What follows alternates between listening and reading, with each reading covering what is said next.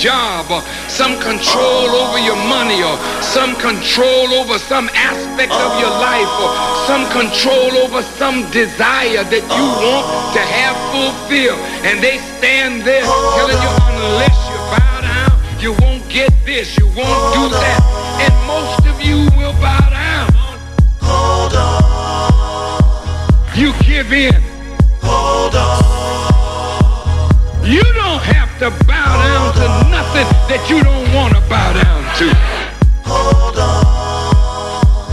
Somebody has to help you get control of your life and your destiny again. So you're thinking that it's over. You're coming off another put down. You feel the world is on your shoulders, no love around.